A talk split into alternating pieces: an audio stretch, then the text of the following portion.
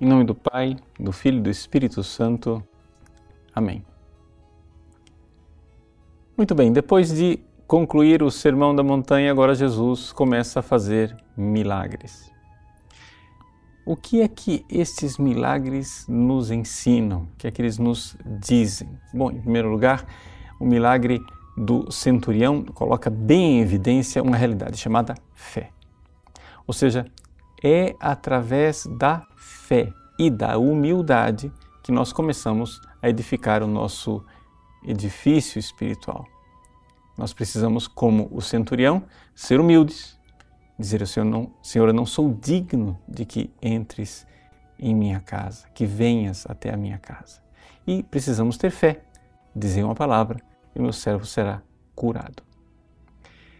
No entanto, aqui nós temos que compreender que esta humildade e esta fé, ela só tem verdadeira atuação em nossas vidas porque Jesus está lá e está lá agindo.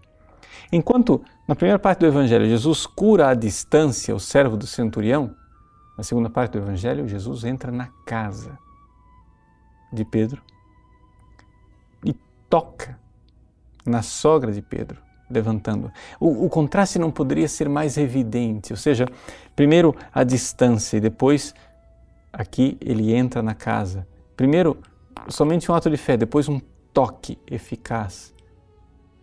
Mas devemos ler os dois episódios um com o outro, ou seja, nós devemos ver que um ilumina o outro. Quando nós vamos comungar, acontece exatamente que Jesus quer entrar em nossa casa, como entrou na casa de Pedro, e quer nos tocar, como tocou na sogra de Pedro. Mas para que isto aconteça de forma eficaz, é necessária uma preparação. Então, o Evangelho de hoje, olhado como um todo, nos mostra isso. O episódio do centurião nos mostra a preparação que nós precisamos ter para comungar bem. E a cura da sogra de Pedro nos mostra a comunhão bem feita acontecendo. Então, para a gente comungar direito, essa preparação, humildade e fé, humildade e fé.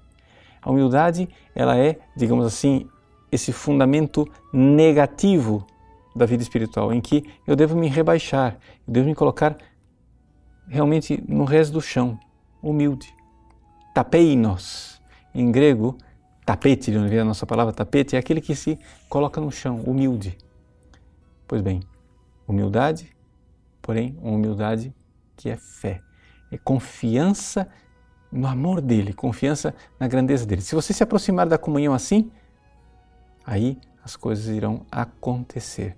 E o que é que nós podemos esperar que aconteça? Bom, o que nós podemos esperar que aconteça é que ele tome sobre si as nossas dores, as nossas enfermidades, como a palavra de Isaías que conclui o evangelho de hoje nós nos tornamos um só com o Cristo. Quando Ele toca em nós, Ele carrega as nossas enfermidades, as nossas dores. Nem sempre é, somos curados, como aconteceu com o servo do centurião ou como aconteceu com a sogra de Pedro. Nem sempre somos curados fisicamente, mas sempre somos tocados espiritualmente de tal forma que a nossa dor é transformada em amor e acontece toda a dinâmica da fé, toda a dinâmica da transformação, da conversão e da santificação. Por quê? Porque na realidade é para isso que ele veio. Os milagres que Jesus realiza após a sua pregação não tem em vista realizar um paraíso aqui na terra, mas tem em vista fazer suscitar a fé nas pessoas para abrir as portas de um paraíso muito melhor do que aquele que Adão e Eva perderam. O paraíso que é a felicidade do próprio Deus a alegria de viver a vida eterna com a Santíssima Trindade. Ele tomou sobre si as nossas dores. Não somente isso, ele pega de nós dor e morte e nos dá a vida, a vida que ele tem junto do Pai e abre para nós a porta do céu. Deus abençoe você. Em nome do Pai, do Filho e do Espírito Santo. Amém.